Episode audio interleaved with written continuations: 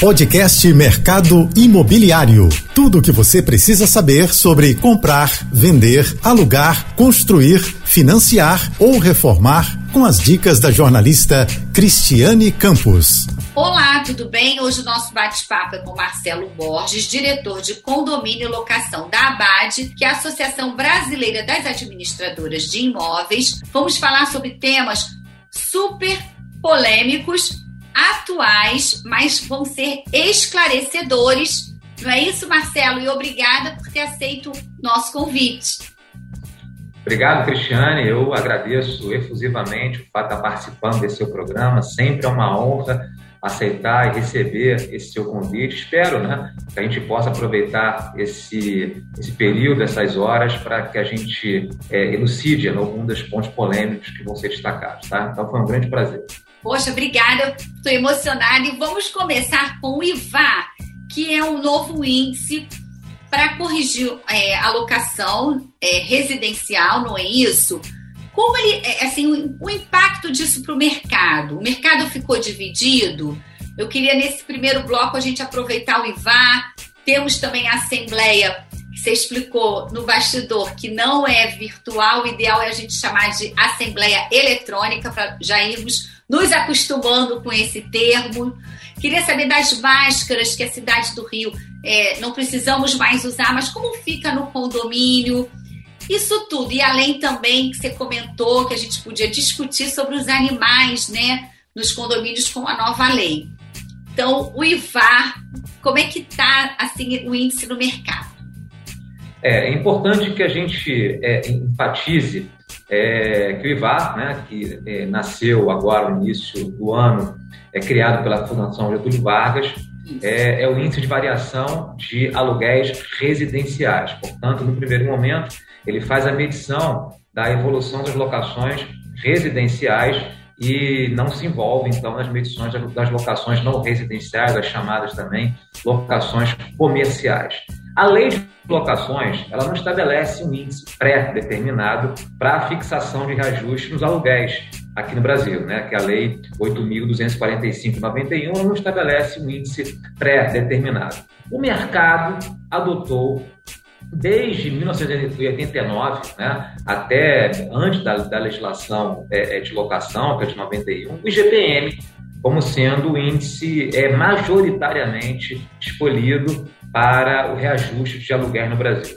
E o IGPM foi o escolhido, foi o eleito, né, desde então, é, por ser o índice geral de preços né, do mercado, então ele mede né, a, a, a, evolução da, da, da, da inflação, a evolução dos preços tanto na relação de consumo como também nas demais cadeias produtivas do Brasil, é, é sobretudo produção agrícola, né, produção é, é, também de construção civil. Então, acaba sendo uma média né, de consumo, construção civil e do mercado produtor, do mercado de commodities. Então, foi o índice escolhido até então.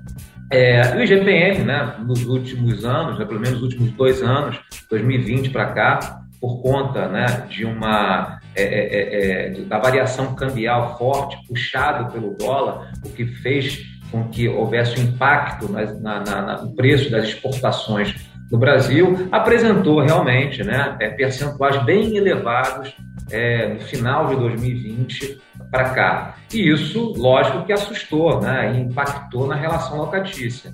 É, os inquilinos né, sendo aí é, apresentados por um reajuste, às vezes até 35%, talvez tenha sido percentual maior que o GPM é, apresentou nesse período que eu, que eu falei, ficaram assustados.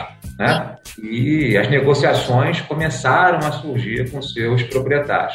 Isso fez com que a Fundação Getúlio Vargas é, se mexesse para tentar achar um índice que pudesse ficar mais afetado à, locação, né? que não, não ficasse tão contaminado com outras, né, com outros indexadores, né, com outras medições da cadeia produtiva brasileira, ou seja, ficasse tão, tão somente afetado a, a evolução da locação, surgiu o IVA. Para retratar mesmo a realidade, né? Vamos Isso. É, e, e, surgiu o IVA, que a gente vê até com bons olhos. Só que a gente tem aí alguns, é, é, algumas ponderações que devem ser destacadas. Né?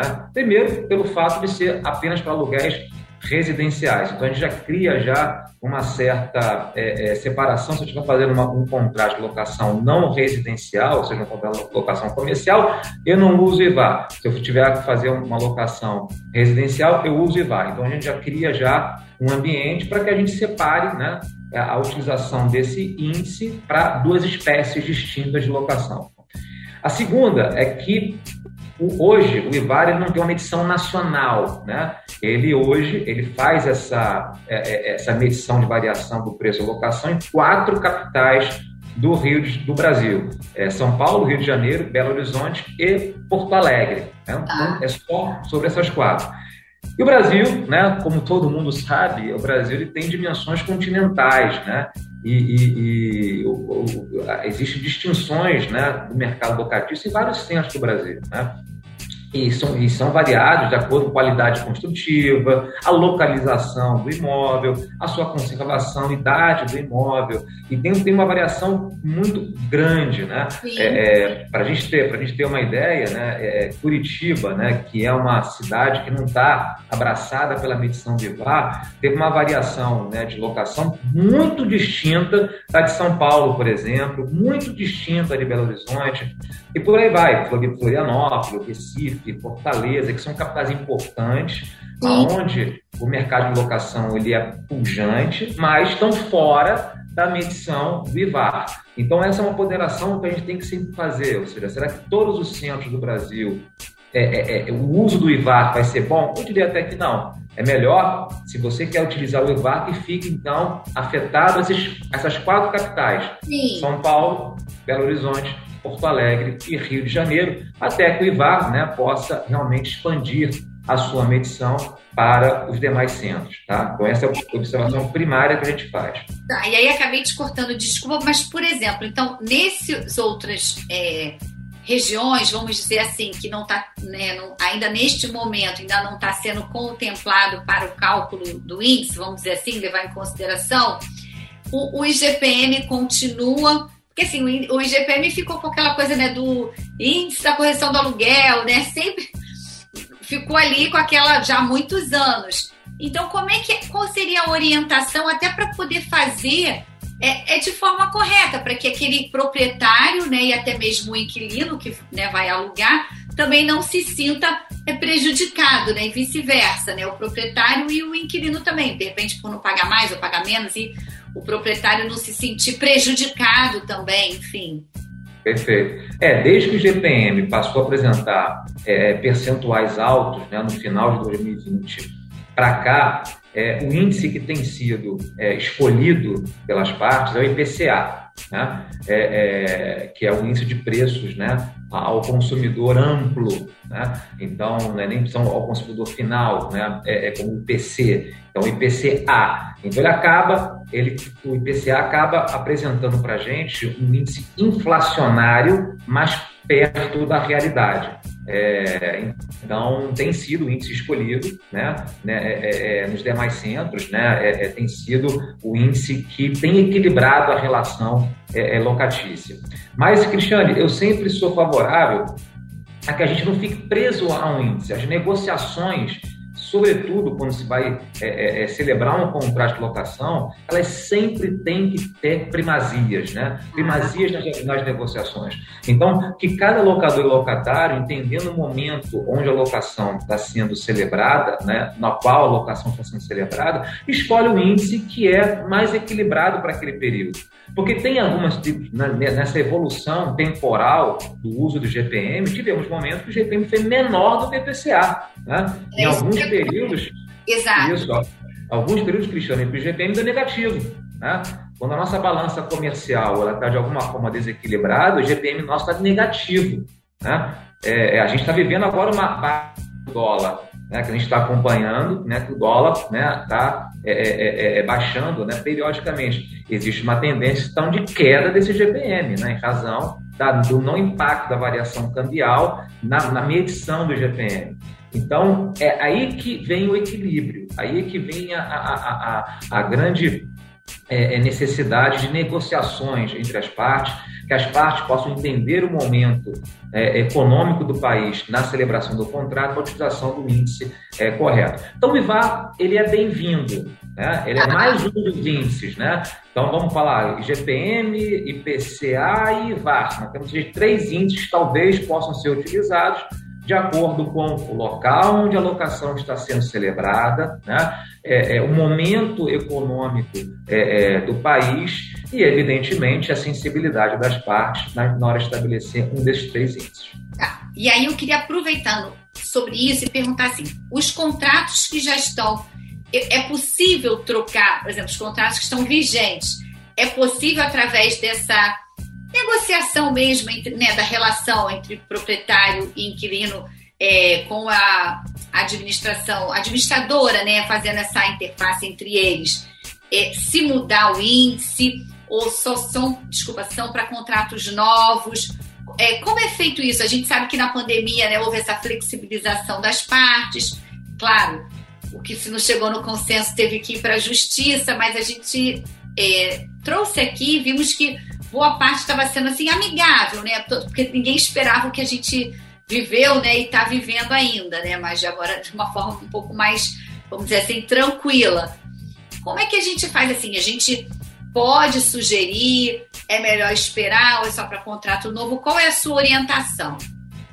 É, é, qualquer alteração contratual é possível, desde que se faça um aditivo né, entre, entre as partes para alterar aquela cláusula do contrato de reajuste escolhendo um outro índice. Né? Então, isso é absolutamente possível. É, ou até, se não quiserem fazer um aditivo, apenas no momento da, da, da negociação, no período em que é, fizer aniversário o reajuste do contrato, as partes negociaram, não vou utilizar o GPM, né, porque o GPM está alto nesse momento, vamos utilizar aqui o IPCA. Aí não há necessidade de fazer um, um aditivo, apenas eu, eu estabeleço que naquele período, né, naquele mês, eu não vou utilizar né, o índice do contrato, utilizando o índice mais equilibrado. Isso tem acontecido na prática, né, Cristiane? Ninguém está correndo fazendo aditivos contratuais, né? Ah. É, é, está havendo, assim, uma, uma boa adesão às negociações né?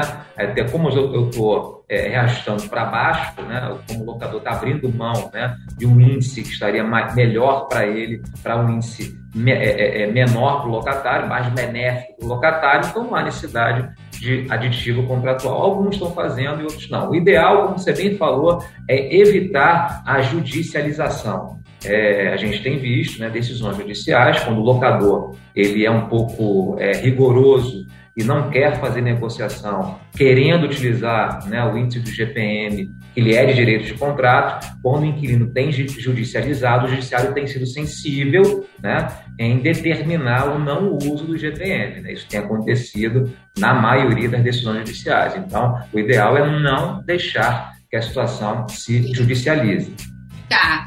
E, e aí, aproveitando, porque também não tem como falar de locação sem falar assim, por exemplo, como é que nessa principalmente em tudo né, que a gente atravessou, é, a gente sabe que o mercado de locação também teve um, foi, ficou aquecido também, como o mercado de compra, né, compra e venda no período. As pessoas precisavam morar num imóvel um pouco maior, uns optaram por comprar, outros optaram por alugar e por assim vai, porque tudo né, foi uma revolução. É, escritório em casa, filho com aula em, online também, aquela coisa toda. E assim, é, a garantia, que a gente também sempre foi o tradicional fiador, né? A figura do, do fiador que às vezes é desagradável ter que pedir para um parente, geralmente um parente ou um amigo, mas as outras garantias também é assim. É, aumentaram também com a pandemia? Assim ficou mais flexível? Talvez a pergunta é, mais correta seja essa da minha parte. Sim, eu diria, Cristiane, que a garantia que mais aumentou é, no período pandêmico para cá, que já estava com uma tendência de alta, era, é a calção, que até então é, é, é uma garantia muito marginalizada, né, sobretudo pelos locadores que não entendiam né, que essa era uma garantia importante, uma garantia que pudesse dar a ele uma segurança é, é, no momento em que há uma inadimplência no contrato de locação. Né? Mas, né, em virtude do mercado ofertado, é, é, em virtude do grande número de imóveis que passaram a ficar é, ofertados para locação é, e dar fiança, é, é, gerar insegurança por parte de quem é fiador, né? É, é, hoje em dia, cada vez a gente vê um número menor de pessoas aceitando ser fiador de alguém, a calção acabou sendo, né, talvez, a garantia que mais cresceu do período pandêmico para cá. Tá? O seguro fiança também teve um bom crescimento, mas ainda a gente ainda tem um problema de custo com relação ao seguro fiança, né? Os, os inquilinos eles é, é, se assustam um pouco com o custo e aí a gente né, sempre fomenta para o locador que seja, seja sensível até para dividir esse custo com o inquilino, ou até em alguns momentos bancar o custo da, da, do seguro-fiança, porque é muito bom para o locador. O seguro-fiança, talvez seja a garantia mais é, é, é, é ampla, né? a mais segura para o locador o seguro-fiança, então é, é, ideal que o locador tenha essa sensibilidade ou de dividir ou em alguns momentos bancar o seguro-fiança porque ele é favorável, que se deixar só para o inquilino realmente a tendência é que o inquilino se afaste do seguro-fiança em razão do custo. Tá? Mas a calção hoje responde pela segunda maior garantia do país. A fiança ainda é, é assim, a fiança ainda, ainda é a, a, a, garantia que responde pela maioria dos contratos de locação do país, sejam locações residenciais ou não residenciais, e hoje a calção está em segundo lugar, tá? Ela já ultrapassou o seguro fiança. Não, realmente é surpreendente, ainda bem que eu perguntei. E assim, é. essa calção, quando eh, você coloca, é aquela que a gente já conhecia lá atrás, até três meses de depósito, é, é esse, segue esse dessa forma ou mudou Perfeito. um pouquinho? Não, não, não mudou, né? A calção, é, que a calção é um termo técnico da lei, mas a gente, no lugar comum, na linguagem comum, a gente fala depósito. Né? Depósito, né? é. é. Você lembrou muito bem, né? Até para alcançar o público que está nos assistindo, né? É, é calção é um nome, nome, nome técnico na legislação, mas, assim, né? popularmente chamada de depósito. Né? E aquilo que a legislação fala, que é o depósito de três meses, valor do aluguel, é, é, que fica né, numa conta de poupança, aí ao final da locação, caso não tenha nenhum problema, nenhum inadimplemento, nenhum dano ao imóvel, esse valor é devolvido ao inquilino com a correção da poupança. Então, em tese, o inquilino não perde aquele dinheiro, né? aquele dinheiro lhe é devolvido né? ao, ao final da locação, ao da minha locação. O título de capitalização também né, teve lá o seu crescimento, muito parecido com, com, a calção, né? Você, você compra um título bancário, né? deposita ali, né, tem pedido em média 10 vezes o aluguel, abre-se o título de capitalização. Da mesma forma, quando no encerramento da locação, se não tiver inadimplência, se não tiver nenhum dano no imóvel, sem nenhum problema, você vai resgata aquele tipo de capitalização com todas as correções. É, a correção acaba sendo melhor do que a poupança, né, em termos de rentabilidade. É melhor do que a poupança, se resgata aquele título. Né? Para as grandes locações, né, para as locações mais importantes, o título tem sido bem utilizado. A gente tem visto um crescimento do título de capitalização. Tá? Mas como a calção acaba sendo, ou o depósito, né, acaba sendo mais popular, o crescimento do depósito, o crescimento da calção é maior né, de todas as garantias nesse momento.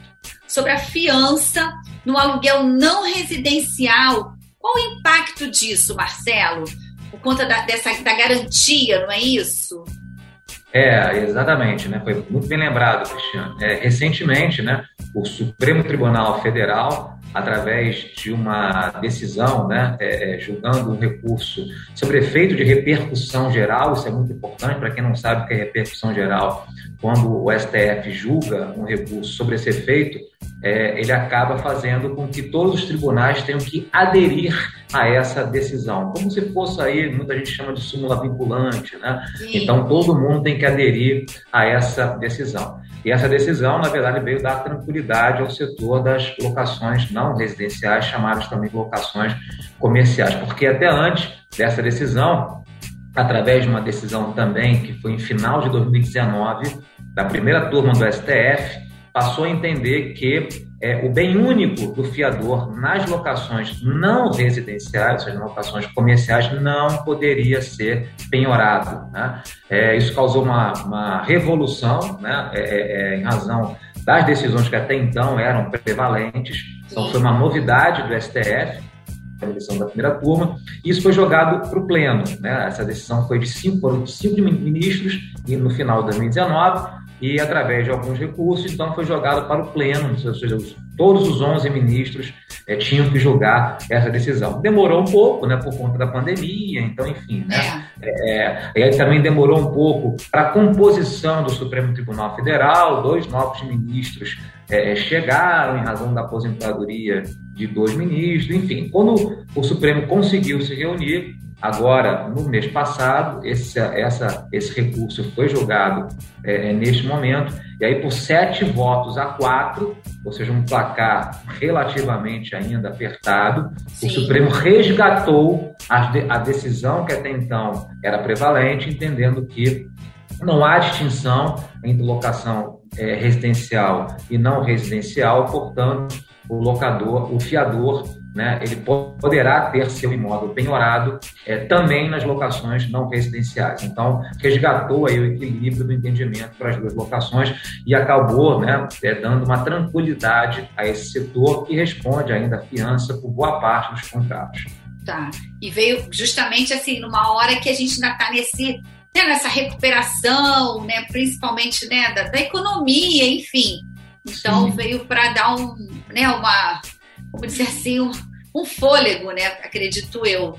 Não é Sim, isso? Né? É, a gente sabe que a locação comercial é uma locação muito sensível, né, Cristiane? Ela mexe com a economia. Lógico, a locação residencial também é muito sensível, né? Mas nesse momento de pandemia, de resgate da economia, de resgate aí, talvez, as pessoas é, é, é voltarem a acreditar né, que podem empreender, é, é, você ter o seu contrato de locação é, inseguro, né, por não poder mais executar um fiador que até então era a tua garantia para que o inquilino cumprisse sua obrigação, realmente estava gerando uma insegurança muito grande. Então, essa decisão veio resgatar a segurança nessa, nessa espécie de locação no país. E aí, pegando esse gancho também, porque tem a ver também com o trabalho, muita gente está optando pelo trabalho híbrido também, vamos chegar na nossa Assembleia eletrônica, né? E não, mais, não virtual, como a gente falou tanto, né? Muito nesses últimos dois anos. Isso agora está regulamentado, é isso? A Assembleia Eletrônica, não tem mais aquela coisa de pode ser, correr o risco de ser anulada. Explica para a gente melhor, né? Porque essa Assembleia e, e esse modelo, acredito eu, facilita até bastante. De repente, aquela pessoa que a gente é, tá em outra, tem um imóvel numa cidade, mora em outra, não, às vezes não pode participar, às vezes não se sente confortável também dar uma procuração. Como, isso acho que vai facilitar bastante, né, Marcelo? É, com certeza. Você lembra, primeiro, né, é, simpatizou bem o nome, né, que foi, que foi escolhido na, na lei, que é a Lei 14.309, que alterou dois artigos do Código Civil que tratam do condomínio, né? o artigo 1353 e o 1354. O 1354 criou aí a figura da Assembleia Eletrônica. E por que não virtual, né? O legislador entendeu que o nome virtual é um nome né, que, de uma coisa não tangível, né, que está no mundo virtual, né, que não tem tangibilidade, é, é, e eletrônica estaria um nome mais próximo a uma realidade de tecnologia, né, do que do mundo virtual. Né? Então, ah. é, é, a Assembleia Eletrônica foi o nome utilizado. E realmente, a lei vem em, em muito, muito bom momento, porque ela veio dar tranquilidade né, nas, nas, nos condomínios que acabaram adotando né, o uso da Assembleia Eletrônica, né, que cresceu muito com a pandemia, e muitos condomínios, principalmente pequenos, eles querem continuar adotando essa Assembleia para sempre. Né? Só que a falta de uma regulamentação legislativa ou a ausência dessa, dessa Assembleia nas convenções de condomínio causava uma, uma insegurança. Né? Ah, e se alguém questionar, ah, se alguém quiser arguir uma nulidade, né? já não tem uma lei, isso tinha, estava gerando muita insegurança. Então a lei veio num bom momento e agora está na legislação que, salvo, salvo disposição em contrário na convenção, é permitida a realização de assembleias eletrônicas. Então, só a convenção, Cristiane, que pode dizer não, não pode. Né? Tá. Então, se a convenção for silente ou, ou se a convenção é, é, nada disser, né, a Assembleia Eletrônica ela está válida no país a partir de então, tá? tá. Com total segurança jurídica. E, e aí, vamos lá. Por exemplo, nossa, a gente sabe que às vezes, né, a internet pode cair, tem esses probleminhas assim. Como fica isso? Porque é possível também é, fazer assembleia híbrida? Uhum, perfeito. É, primeiro, né, você causou um ponto muito importante. Né? Tem, tem, regiões, tem condomínios que não são providos né, de uma rede boa né, para sustentar uma assembleia. Dois pontos. Primeiro, se o problema é acontecer na rede do condômino que está participando da Assembleia, a lei é clara dizendo que isso não é problema do condomínio. Tá. Ou seja, se a rede do condômino, na sua residência, no seu trabalho, ou seja, o local onde ele estiver. Onde ele optou por participar, né? Participar, Cristiano. Se a rede dele cair, né, tiver algum tipo de, de, de inconsistência, problema dele em não participar. Né? A Assembleia não será anulada por um problema na rede do, do condômino. Agora, se, se, se, o problema acontecer na rede do condomínio, né, ou seja, que é o anfitrião, digamos assim, da Assembleia, né, é, é, aí a Assembleia terá que ser suspensa, né, a Assembleia vai ter que ser encerrada por um problema técnico da rede do condomínio. Então a lei foi muito até sábia nesse sentido de separar essas duas situações é, é, que, podem, que podem acontecer. Então, é adequado que o condomínio que quer adotar a Assembleia Eletrônica esteja é, é, bem assessorado e bem servido de uma rede segura né, que possa realmente sustentar a Assembleia até o final, seja através de uma autogestão ou através da empresa administradora que, por tá. via das vezes, assessora os condomínios nessa Sim. Assembleia. É importante isso. Né? Tá. E, e uma outra questão, por exemplo, em relação ao quórum, porque ela também abriu é, uma forma, vamos dizer assim, mais maleável para se discutir determinados assuntos que tem um quórum que nunca conseguia se atingir na, na, desculpa, na Assembleia Presencial, é isso? Isso. É, até, até de repente falando, é, a gente acabou não comentando, você comentou, é, a Assembleia Híbrida, Cristiane, tem sido a Assembleia mais recomendável nesse momento de quebra de paradigma. Né? Porque a Assembleia, a Assembleia Híbrida ela é a Assembleia que é, possibilita a presença física né, e a presença eletrônica. Né? Aí, como a gente sabe que a gente tem um público que ainda não deu aquele salto para o mundo tecnológico, que ainda não deu um salto para o mundo eletrônico, esse público ele está acostumado às reuniões presenciais, ele precisa ser prestigiado sim, né? ele não pode ficar alijado das assembleias, né? Então nesse momento de quebra de paradigma, né? Nesse momento de ultrapassagem de ponte, é ideal que a gente tente fazer na maior, na, na maioria das vezes a assembleia híbrida, né? Então, assembleia presencial, né, no local, e lá o ponto aberto para quem quiser entrar eletronicamente. É a mais recomendável nesse momento. E aí a legislação, além da assembleia eletrônica, ela criou também, ela regulamentou uma outra, uma outra assembleia, que é lá do artigo 353 do Código Civil, que é a assembleia de sessão permanente é, é, é, uma assembleia que pode acontecer tanto eletronicamente ou presencialmente, ou seja, tá. nas matérias que exijam quóruns qualificados, como dois terços, para alterar uma convenção, né? É, é, é, é unanimidade para mudar a destinação da, da, da edificação, seja, dando exemplos, né? dois terços para mudar uma área comum né? de um condomínio, né? alterar a fachada, etc. e tal.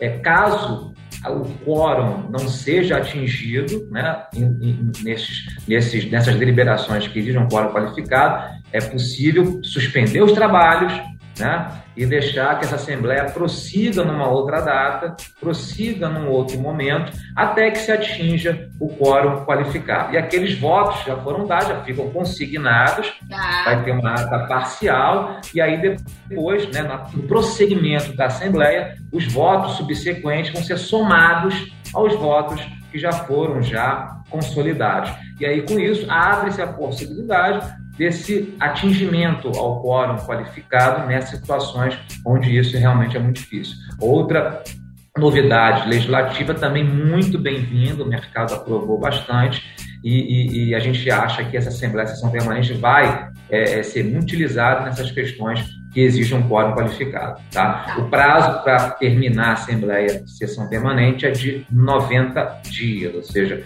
da data da primeira assembleia até o fechamento, o condomínio tem 90 dias para resolver essa questão do quórum. Tá, e aí, por exemplo, assim, para a gente, na prática, vamos supor, hoje a gente teve uma assembleia, vamos supor, para alteração de convenção, que é bastante, bastante difícil ter lá, são dois terços, não é isso? Aí não conseguimos hoje, aí o síndico tem um, um período, é, com orientação da administradora, a realizar uma próxima daqui a, a uma semana, ou daqui, porque ele tem que fazer toda a comunicação, ou é, seguir aquele trâmite, a cartinha registrada, se não me engano, é isso?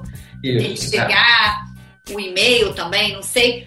Você poderia falar sobre, sobre, isso? Assim, eu sei que você falou dos 90 dias. A partir, no caso, a gente deu o exemplo de hoje, se tivesse sido hoje, é, acontecendo hoje, mais 90 dias. E aí tudo tem que correr nesse período, mas existe entre um e outro um prazo para que ele lá. seja comunicado? É, vamos, vamos, tentar fazer uma esteira aqui bem didática, é, é, Cristiane, se você me permite. Admitamos ah. que a gente esteja num, num, prédio de 30 apartamentos, né? Tá. E aí a, a matéria e a alteração da convenção. Dois feitos, precisamos de 20 votos, né? Para a gente facilitar a nossa conta. Precisa de 20 votos para é, é, é aprovar a alteração daquela convenção. Aí o síndico convoca uma assembleia para tal dia, só tem presentes ali 10 condôminos, né? que até votam pela alteração da convenção, mas não atingiu o quórum. Faltam mais 10, né? Exatamente. Então, pode-se solicitar ao presidente da Assembleia que a Assembleia fique com sessão permanente. Aí todo mundo aprova que a Assembleia fique sessão permanente, e aí, o síndico, ele determina, a Assembleia determinará que essa Assembleia terá um prosseguimento daqui a 15 dias. Pode ser 15, pode ser 20, pode ah. ser 25 dias. Aí o tempo que for confortável para as pessoas, ok? A lei não determina que tempo é esse, é o tempo que for confortável. Tá? Então, admitamos, é determinado que a 15 dias haverá uma, uma, o prosseguimento da Assembleia. Os condôminos, os 10 condôminos que já votaram, já estão ali convocados, tá, Cristiane? Não precisa tá. convocar de novo aquelas pessoas que já votaram. Nós vamos votar, vamos convocar os outros, os ausentes, para o prosseguimento da Assembleia daqui a 15 dias, né? E aí, admitamos que a Assembleia abra com mais cinco condôminos que votam favoravelmente à aprovação da convenção. Então, nós temos 15 agora. Aí faltam os outros... Faltam mais cinco, né? Então eu posso determinar mais uma, mais uma sessão, tá. né? Então eu vou, posso determinar sessões subsequentes até 90 dias. Tá? E o prazo dessas sessões aí é a conveniência das pessoas, tá, Cristiane? Tá, não, porque eu perguntei, desculpa te interromper, para justamente assim, como é uma, uma decisão muito recente, né? Uma, uma lei né, recente, é bom a gente esgotar, assim, para para não ter dúvidas, né, o que, do que pode ser, o que pode ser feito ou não. E assim, seu exemplo foi realmente bem didático e bem explicativo, para não ter é, dúvida mesmo, que tem que respeitar a data limite, que são os 90 dias. Isso é o, é o, o importante. Dentro desses 90 dias, eu, eu, eu vou né, fazendo várias sessões, né, até que eu né, me sinta confortável realmente em ter esse prazo atingido. E não, Marcelo, se não conseguiram 90 dias, paciência, então, essa convenção não será alterada, né? Nesse exemplo Exato. que a gente trouxe. Até uma próxima. Até é, depois. Então, uma próxima. É, então nessa não foi. Mas assim, é bom Mas a gente... não vai poder ficar contando o quórum. Né? É importante, até uma próxima, só para ficar bem enfatizado, aqueles quórums ali já era, vai ter que começar tudo do zero. Do zero, exatamente. Isso, começa tudo do zero, né? Tudo do zero. Porque, assim, geralmente a convenção é uma coisa mais crítica de se mudar mesmo, por isso que a gente trouxe. Mas também tem outros temas que necess, necessitam também desse quórum, né? É qualificado, que fala, né? Isso, quórum qualificado, isso. Tá. Né? Aí, pegando carona, que assim, a gente está quase chegando ao finalzinho, mas queria aproveitar também as máscaras, que na cidade do Rio é, não precisamos mais usar, mas nos condomínios tá tranquilo ou já está gerando alguma um certo polêmica de de repente o síndico falar que naquele espaço que é mais fechado, um salão de festas que não tem né, ventilação ou não é o ar livre, ou não, tá todo mundo respeitando, tá tudo certinho a gente vive ainda um mundo um pouco polarizado, né, Cristiana? A pandemia, ela, ela enfatizou essa polarização, né? Daquelas pessoas que ainda têm ainda receio, né, que têm ainda seus temores com relação à, à contaminação, e aqueles que já estão mais liberados, né, entendendo que a pandemia já está mais rarefeita e que o momento é de virar a página e começar a vida nova, a vida, a vida comum, né? É, a gente tem que respeitar esses dois públicos, evidentemente. Os dois merecem respeito, né? Claro, claro. É, mas agora a legislação é, de forma pública, como você falou aqui é, é na cidade do Rio de Janeiro, no estado do Rio de Janeiro, na verdade, é, liberou né, o uso de máscaras é, é, em via pública, né? Então não é mais necessário em via pública nem em ambiente fechado. Primeiro foi na via pública e agora no ambiente fechado também não é mais exigido o uso da máscara facial.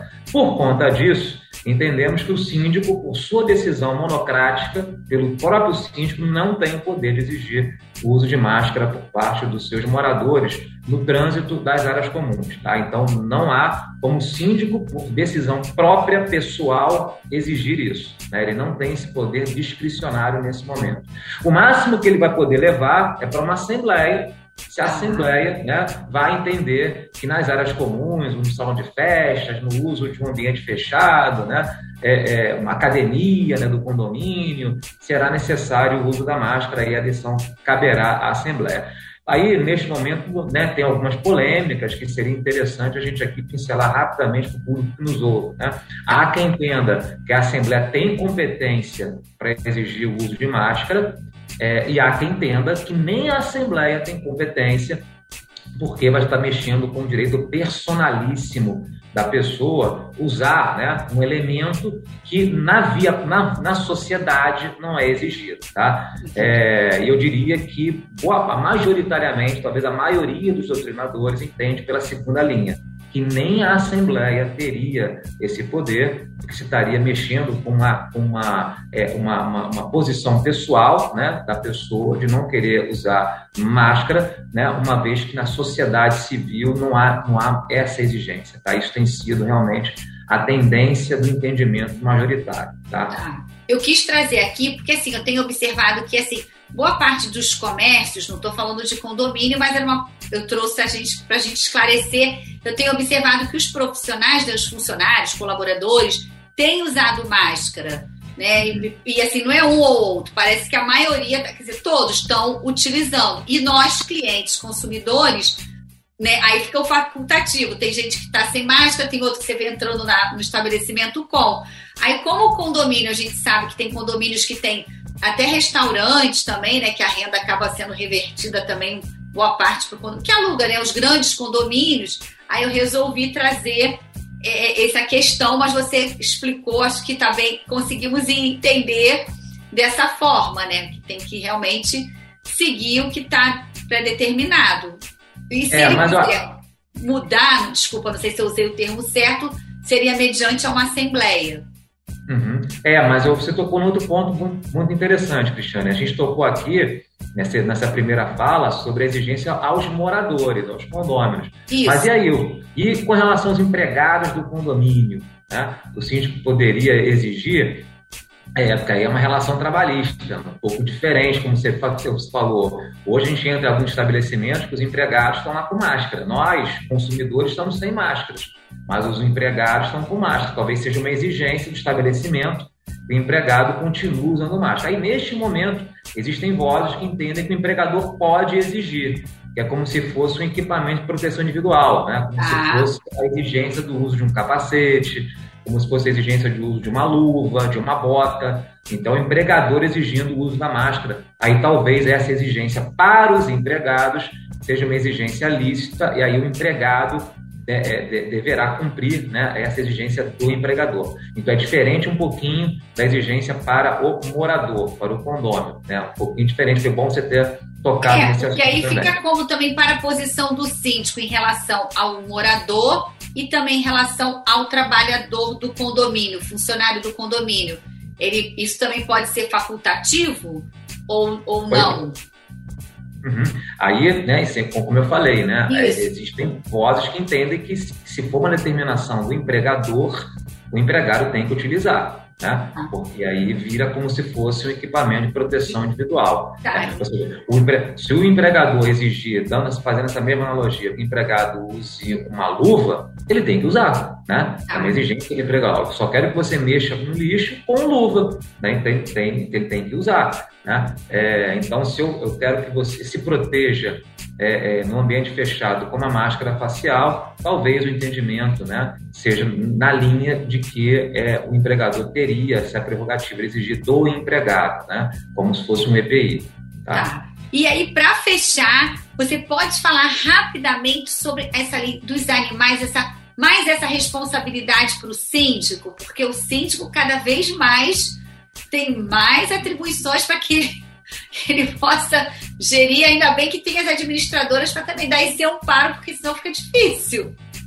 É, pois é. Então surgiu uma lei é, municipal, Rio de Janeiro, é, que trata da denúncia aos maus tratos dos animais, né, imputando aí a, a coletividade, sobretudo ao síndico do condomínio, o dever jurídico de denunciar eventuais maus, maus tratos né, a animais domésticos. Né? É, é uma lei, como você falou, que acaba né, é, é, inserindo mais uma grande responsabilidade ao gestor condominial, é, porque né, e aí a gente fica sempre com uma relação muito subjetiva, né? de como a gente vai identificar que o animal está sendo maltratado. Né? Então, é importante que o síndico tenha essa, essa consciência e até espalhar isso nos seus condomínios, ou seja, é, com cartilhas orientativas, né, que possam, é, é, olha, no, que o animal não fique sozinho quando o dono estiver viajando, estiver muito ausente, né, não deixe a porta aberta para o animal escapulir, de repente se, se contundir, se machucar, né, ser atropelado, enfim, é, esses, essas cartilhas é, de orientações elas são muito importantes serem feitas para a gente cada vez mais ampliar o leque aí de orientação aos condôminos e não deixar que o condomínio possa ser de alguma forma é, é, incomodado né, é, sob a pecha de que negligenciou né, no, no cumprimento da lei de evitar maus tratos em animais. Então nasce aí mais uma responsabilidade importante para o gestor condominial. Pois é, e aí assim, é importante essa relação entre o síndico, né, o subsíndico, toda a equipe com é, administradora ou, enfim, o síndico é, profissional ou com a própria BAD, né, ter essa interlocução com vocês para que tá sempre para estarem sempre antenados, porque sempre tem uma coisinha. Olha quanta coisa a gente abordou, a gente chegou ao final, assim, teria mais um, uma gama de coisas para falar, mas que você possa voltar mais vezes, viu? Muito obrigada mesmo. Eu que agradeço, Cristiane, sempre um prazer. Esses minutos com você são sempre muito prazerosos, né? Você sempre muita, muito antenada, né? Ou seja, o mercado imobiliário deve muito a você, até o esforço de trazer e transmitir informações ao público que te assiste. Então, parabéns, eu estou aqui sempre à sua disposição. E eu agradeço mais uma vez que você possa voltar mais vezes.